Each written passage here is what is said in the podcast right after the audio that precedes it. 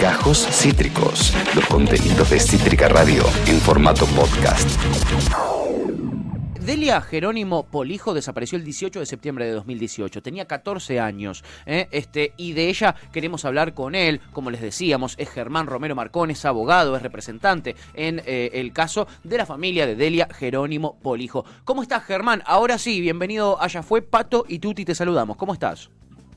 Claro, buen, buen día. Hola. Mil disculpas. Antes justo estaba con unos clientes. No te preocupes. No te preocupes, Germán, no hay ningún problema. Eh, primero que nada, muchísimas gracias por, por atendernos. ¿Podrías eh, eh, contarnos eh, quién es Delia y, y- y qué es lo que sucedió allí en el 2018, un 18 de septiembre? Bueno, en principio Delia es una, es- era una, es una niña.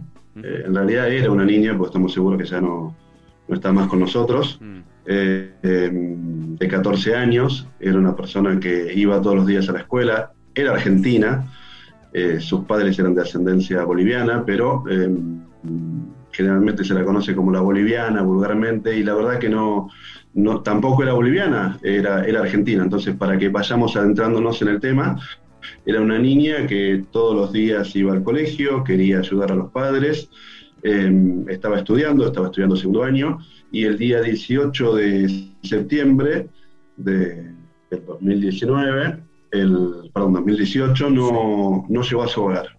Eh, ese día debía estar en la escuela y por algún motivo que en realidad desconocemos, eh, en realidad no lo desconocemos, en realidad eh, existía la mala costumbre de que las autoridades escolares dejaban ir eh, a los niños a pesar de tener una obligación legal de tener que tenerlos en la escuela y eh, de trasladar eh, la custodia de los niños hacia los padres.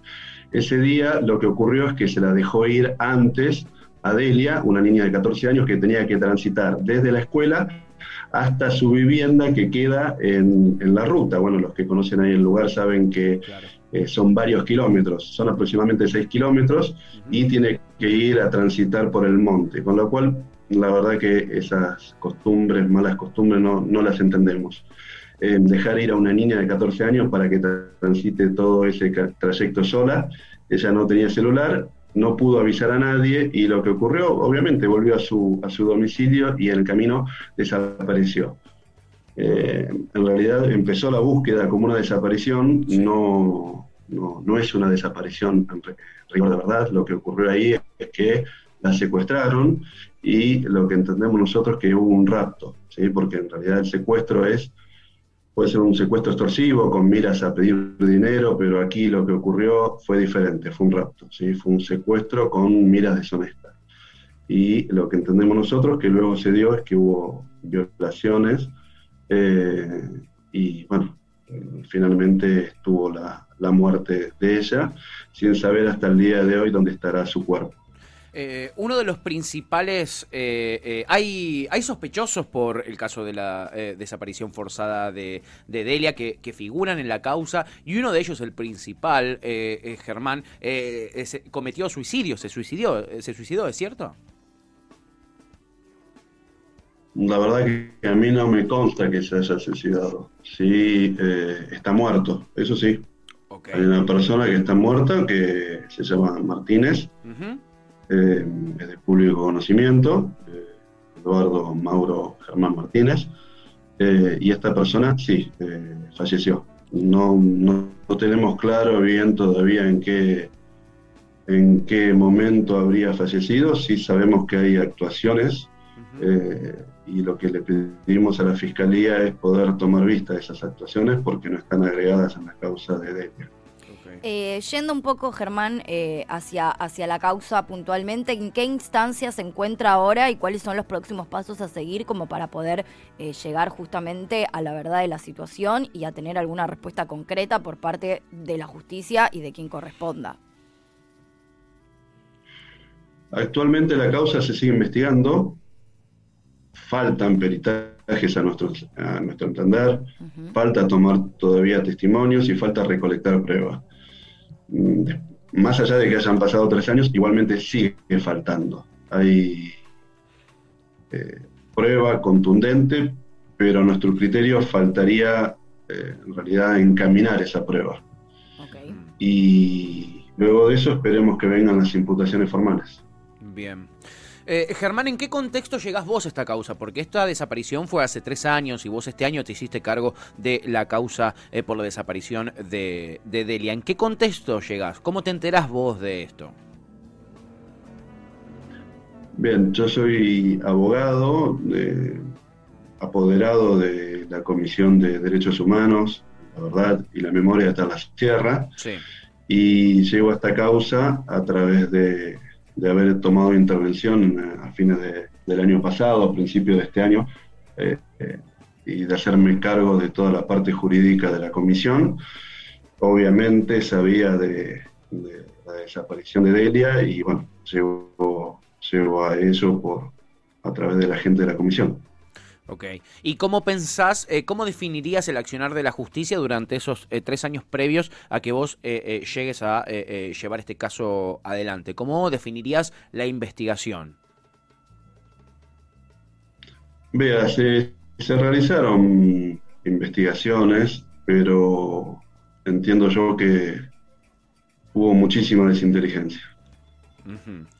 ¿Por qué? y No, no, habría una definición, pero sí le podría decir que eh, en este caso la justicia eh, está dormida. Entonces, la estamos despertando. Ok, eh, definiríamos como dormida la justicia porque teniendo, intuyo, ¿no? Por lo que vos me decís, teniendo pruebas a su alcance o teniendo información a su alcance, no accionó, digamos. Vos cuando encontraste la causa, eh, eh, eh, encontraste más información de la que se conocía públicamente, me imagino. Sí, claro, sí, tuve acceso al menos a esta causa, pero así todo, como le estoy diciendo, no hay una muerte con la cual no, sabemos si efectivamente se realizó una autopsia, si efectivamente habría sido un suicidio, si hubo o no intervención de terceros, con lo cual eso es un punto en contra y lo estamos pidiendo que se corrija. Em, hay un sistema federal de búsqueda de personas que se instauró en, Nación y que en este caso tampoco tomaron intervención prontamente. Entonces, como pasó quizá en el caso de Guadalupe, donde que a pesar de que hayan tomado intervención el sistema federal de búsqueda, eh, no se la encuentra, pero en este caso, eh, en el caso de Guadalupe, desde un primer momento se actuó al menos como, como corresponde en ese sentido, ¿no? dando el aviso al organismo de, contralor de ello, que es el Sistema Federal de Búsqueda de Personas. Ok, perfecto. Tendrá que seguir entonces ese, ese curso. La persona que aparece ahorcada es eh, Eduardo Martínez, ¿no? Y habría una, su, su, pareja habría comentado una, una, una confesión de él. Eh, eh, él le habría asegurado eh, haber matado a Delia y a, la vez la amenazaba a su pareja con hacer lo mismo que le hizo a, Delia, ¿no? Y a, su vez hubieron adiestradores, si no me equivoco, de, perros que fueron a buscar a Delia por la zona y terminaron cayendo en un auto utilitario de Hugo Rodríguez, que es uno de los vecinos de la chica, que justamente ese mismo día de la desaparición de Delia contaba con ciertos arañones en eh, en la cara. ¿Son, ¿Son ciertas estas informaciones, eh, eh, Germán? Son las que están, yo las estoy sacando de lugares públicos, ¿ok? De medios de comunicación públicos. ¿Es cierta esta información? Mire, hay una cuestión que yo no, quisiera entrar en, dar demasiados detalles porque a, mí me, pesa el secreto de sumario. sí le puedo decir que efectivamente, sí, obviamente los perros marcaron, porque eso es público y es de conocimiento, marcaron el auto de, Hugo Rodríguez Rodríguez. Em, y sí se llevaron a cabo peritajes sobre ese auto y a nuestro entender faltarían aún más peritajes.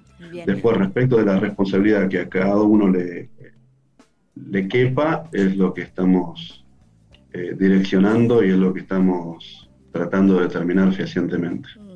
Germán, ¿sentís o crees o tenés por lo menos un poco de esperanza de que a raíz de, que la causa se esté empezando a ser un poco más pública y de interés general, porque justamente empiezan a saberse cosas que, que no se sabían, eh, se acelere un poco el rumbo? ¿Crees que la justicia siente un poco la presión y el rigor de que la causa empiece a ser justamente de conocimiento público y que quizás empiecen a actuar un poco eh, más rápido y en consecuencia de lo que deberían? Vea, yo entiendo que sí. Eh, em, es bueno que la causa sea pública, primero para que no tratar de evitar este tipo de cosas e inconvenientes. Segundo, para, eh, para que los funcionarios que tienen que investigar sepan que obviamente están, eh, están en, en tela de juicio, pero tampoco quiero que se sientan presionados, lo que sí me gustaría es que actúen como corresponden, y obviamente si no actúan como corresponden, bueno, eh, hacerlo saber eh, tanto a los medios públicos como en las instituciones, que es donde debe funcionar el debido control, ¿sí? Mm. Eh, si hubo un mal actuar, si hubo un mal actuar, o si sigue habiendo un mal actuar, bueno, para eso nosotros tenemos las herramientas que la ley nos autoriza, que es justamente efectuar los sumarios administrativos pertinentes, o sea, realizar las formulaciones pertinentes ante el superior. Em, en este momento nosotros lo que hicimos fue una serie de, de medidas, pedir una serie de medidas. Mm. Hasta el momento, ya creo que esta semana se cumplen dos semanas, todavía no, no tengo ninguna respuesta, no tenemos respuesta. Mm. Esperemos que prontamente respondan y, bueno, si no lo, no lo hacen, continuaremos las herramientas legales que, que tenemos que hacer. Bien.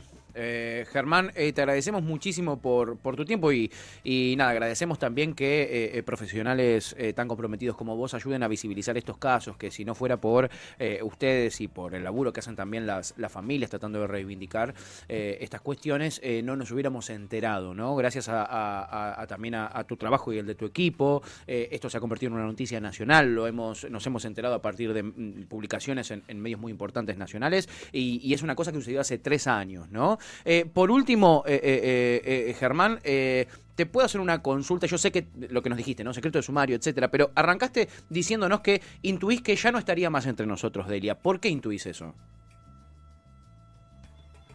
Porque la hipótesis que nosotros sostenemos es la hipótesis que, nosotros entendemos ya desde una lectura amplia del sumario y entendemos que, no estaría más entre nosotros.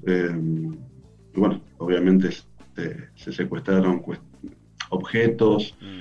y, e indicios que dan a entender que ya no estaría más. La cuestión es saber dónde está definitivamente, si es que algún día logramos encontrarla. Ojalá, ojalá así sea.